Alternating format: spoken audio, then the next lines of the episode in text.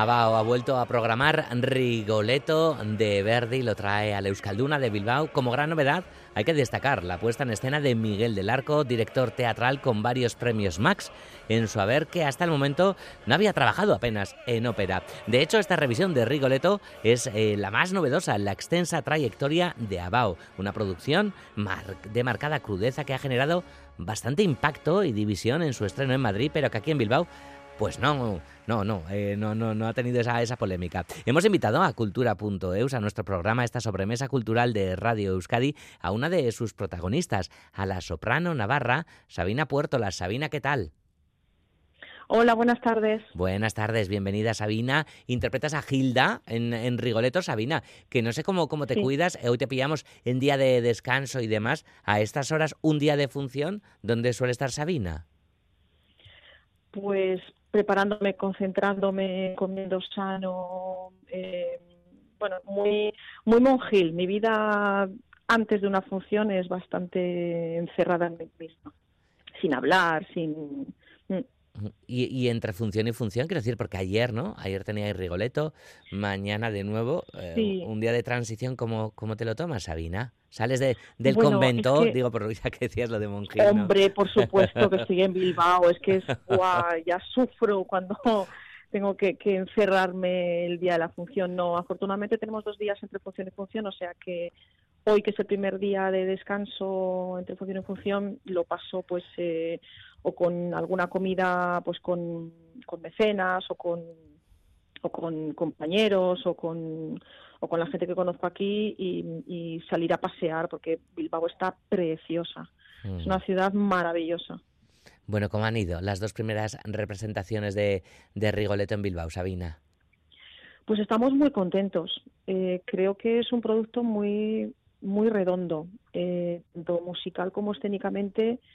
Hemos trabajado también muy duro, ¿eh? ha sido muy, un trabajo muy sacrificado, eh, donde hemos puesto, nos hemos puesto mucho las pilas para, para hacer un para que el público entendiese esta puesta en escena y después musicalmente, evidentemente con el maestro Daniel Oren, eh, pues eh, yo creo que, que musicalmente es de 10. Si te parece, Sabina, vamos a recordar eh, la historia de, de, Rigoletto.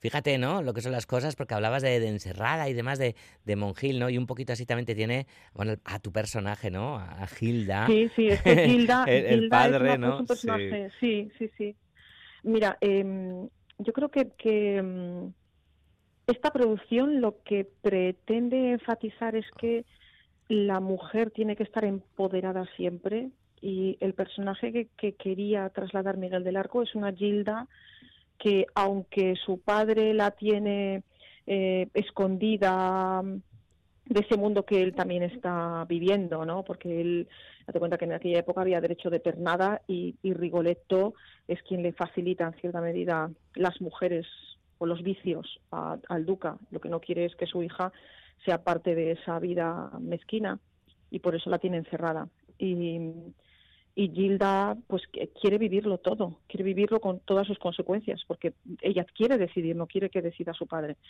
Y, y eso lo muestra Miguel del Arco muy bien, con mucha crudeza. Eh, sí, porque como dices, ¿no? Ahí está la, crudeza también, ¿no? Que, bueno, que tuvo también, ¿no? Bueno, pues sus, comentarios no, no, muy favorables también por la puesta de escena de, de, Miguel del Arco, que no es la tradicional, ha hecho una aproximación que pone en el centro del relato, como dices, a, la mujer. Si te parece, vamos a escuchar al propio Miguel del Arco hablando de la adaptación que ha hecho qué es lo que me interpela a mí como ciudadano del siglo XXI y qué puedo aportar, cómo puedo ponerme al servicio de ese texto. Rigoletto eh, antes decía eh, la mirada puesta en la mujer y no es del todo así. O sea, yo creo que la mirada está puesta fundamentalmente en algo que yo creo que habla Rigoletto, que es el abuso del poder. Y dentro del abuso del poder en un mundo establecido y, hecho a, a, imagen y semejanza de los hombres, evidentemente quienes más padecen el abuso del poder siempre son las mujeres. Sabina, ¿Cómo, cómo has vivido tú, que no se ha entendido por, eh, por algunas personas, eh, la, la, puesta en escena de Miguel del Arco, que además estéticamente es de una belleza absoluta, por cierto? Yo desde fuera, porque he visto desde el centro, desde dentro, eh, y el haber trabajado tan, tantas semanas dentro, tienes un poco de síndrome de Estocolmo. Entonces, visto desde fuera, cuando ya los ensayos iban ya, llevando a su fin, llegando a su fin, visualmente es maravillosa. O sea, tanto la escenografía como las luces, como el vestuario, hacen un juego que, que, es precioso de ver y, y, la reinterpretación de, de, Rigoletto a mí me parece que, que, está muy bien traída y muy bien hecha. Eh, vamos a ver, em, es cierto que, que la mujer en aquella época y en, y en el libreto de Rigoletto está supeditada a el hombre completamente, desde el principio hasta el final.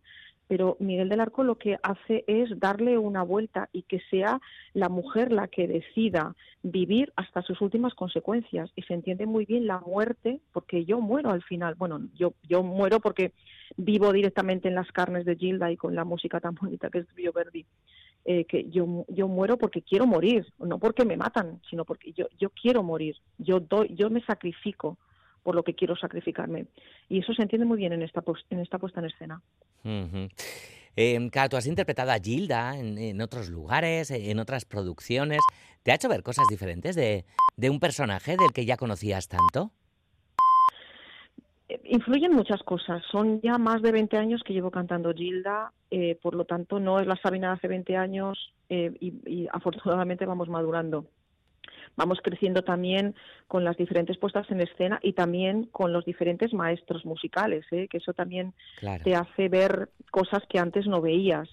Eh, y llegó a un momento donde eh, puedo cantar Gilda con una batuta tan no competente. Es que es yo no me he encontrado un maestro así nunca, que pueda mantener a la orquesta con esa tensión y nos deje cantar tan a gusto como, como lo, estamos haciendo con Daniel Oren.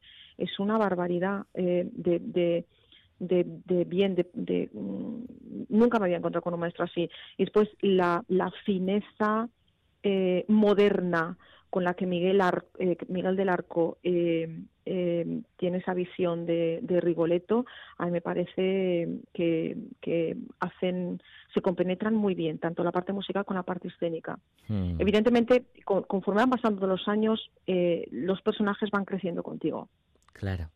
Estás muy bien rodeada además, ¿no? Porque, porque estás citando al propio Daniel Oren ahí con la batuta, con, con, la voz, pero después mm. también, ¿no? Como, como Rigoletto y demás está el barítono mongol, ¿no? Eh, Amartusin, sí, Amartusin es especialista una en el fuerza de la naturaleza. O sea, es increíble estar a su lado y que te cante es una, una pasada. O sea, no, no lo que no la voz que, que, que, inunda completamente el patio de butacas de los Calduna, que es bien grande, sino cuando estás a su lado, es que es una, un portento de la naturaleza. Y después mi amado Ismael, con el que somos casi pareja de hecho en el escenario, que lo adoro como compañero y como amigo y que cantar eh, los dúos con él es, es tocar el cielo.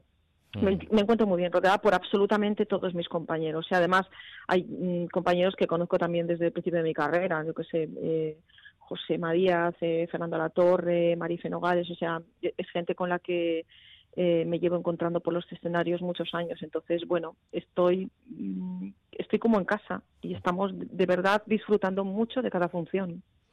A pesar de llevar 20 años eh, interpretando a, Gilda, ¿vas superando diferentes dificultades vocales de, del personaje?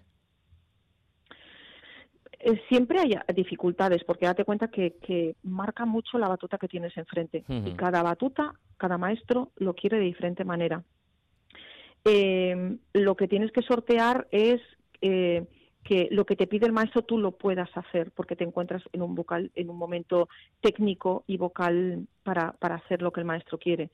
Y, y bueno la combinación ha sido que, que, me ha encantado lo que me proponía eh, Daniel Loren y que estoy encantada de poder eh, hacer la versión que un grande como Daniel Loren pide de mí. Entonces estoy la verdad muy contenta Vamos a escucharte eh, eh, en otra producción eh, interpretando a Gilda.